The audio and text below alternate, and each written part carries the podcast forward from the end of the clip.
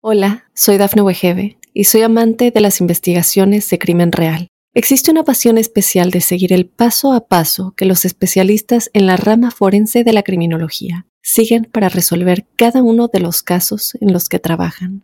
Si tú, como yo, eres una de las personas que encuentran fascinante escuchar este tipo de investigaciones, te invito a escuchar el podcast Trazos Criminales con la experta en perfilación criminal, Laura Quiñones Orquiza en tu plataforma de audio favorita. Hola, ¿qué tal amigos de Tu Mundo Hoy? Estos son los titulares más relevantes hasta el momento. Dos migrantes mueren ahogados al tratar de cruzar el río Bravo. Un tiroteo en el centro de Praga dejó 15 muertos y 25 heridos. Rudy Giuliani se declara en bancarrota. América vence 3 a 2 al Barcelona. Seis rituales navideños para traer vibras positivas. Hola, ¿qué tal amigos de Tu Mundo Hoy? Mi nombre es Cristel Escobar y de inmediato comenzamos con las informaciones. Un migrante venezolano identificado como Carlos N. y otro de Haití, aún sin identificar, fallecieron ahogados al intentar cruzar el río Bravo desde Matamoros, Tamaulipas, hacia Brownsville, Texas, buscando solicitar asilo en los Estados Unidos. Los trágicos sucesos ocurrieron cuando, ante la imposibilidad de alcanzar la orilla estadounidense debido a una densa capa de fango, decidieron regresar a territorio mexicano, pero no lograron sobrevivir a las aguas heladas y al musgo que los enredó y arrastró hacia el fondo. De Carlos revelaron que tanto él como su compañero haitiano intentaban llegar a la orilla texana, pero sucumbieron en el intento. Mientras tanto, las cifras indican que solo el pasado lunes mil migrantes cruzaron por esta área y este jueves se contabilizan cerca de 200.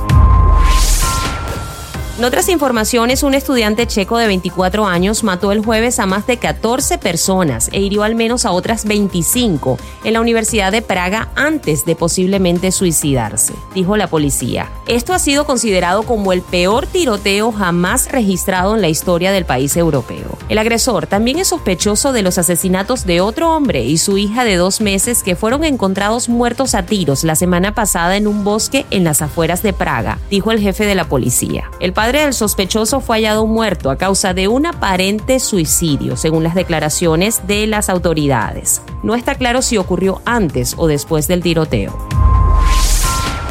Por su parte, el exalcalde de Nueva York y quien fue abogado del expresidente republicano Donald Trump se ha declarado en bancarrota días después de que la justicia estadounidense le ordenara pagar 148 millones de dólares de indemnización a dos trabajadoras electorales de Georgia, a las que acusó de participar en un supuesto fraude electoral en los comicios presidenciales del 2020. Giuliani también enfrenta cargos penales en Georgia por el ataque al Capitolio el 6 de enero del 2021. El exalcalde de Nueva York declaró casi 153 millones de dólares en deudas existentes o potenciales. Estas incluyen cientos de miles de dólares en obligaciones fiscales, dinero que debe a sus abogados y muchos millones de dólares en posibles sentencias en juicios en su contra. Deportes.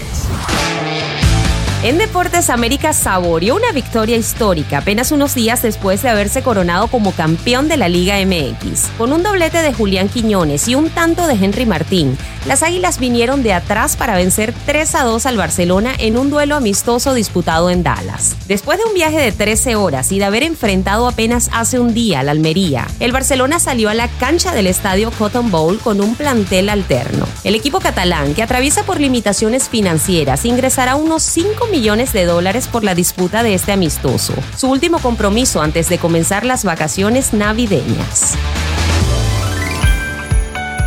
Bien amigos, y hoy 22 de diciembre ya todos sabemos que estamos muy pero muy cerca de la Navidad, la cual es una época de renovación de energías que llaman a la buena suerte, prosperidad y abundancia en nuestros hogares y nuestras vidas.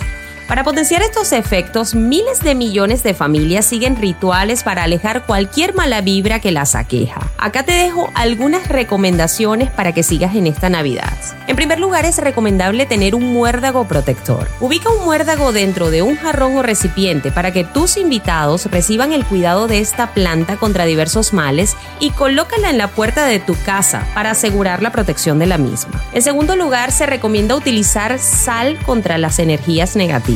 La sal es un producto esencial para la purificación de las malas vibras y en este caso es utilizada durante rituales en la noche del 23 de diciembre. Se recomienda esparcir sal marina o gruesa en cada esquina de tu hogar y dejarlo hasta la mañana del 24, cuando deberás barrer la sal fuera de tu casa. Para los solteros en búsqueda del amor se recomienda usar ropa interior roja. Esta es una prenda a la que siempre se le ha atribuido poderes de atracción amorosa. También es necesario tener velas en la casa. Las velas cumplen una función espiritual durante la cena navideña, pues absorben los males. Las mismas hay que encenderlas hasta consumirse y lo que sobre debe ser arrojado en una corriente de agua. También dicen que es muy muy bueno brindar con la mano derecha. Para brindar por la llegada de la medianoche del 25 de diciembre debes sostener tu vaso o tu copa con la mano derecha porque la mano izquierda se asocia con la mala suerte. También es bueno mirar a los ojos a las personas con quienes brindas.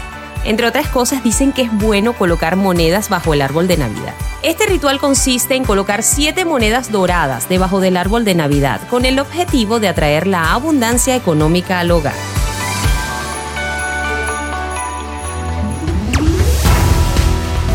Amigos, con esto llegamos al final de nuestro episodio de hoy. Que la magia de la Navidad llene sus corazones de alegría y paz. En el nombre de todo el equipo de Tu Mundo Hoy les deseamos una feliz Navidad y un próspero año nuevo. Nos escuchamos pronto en una nueva emisión de Tu Mundo Hoy.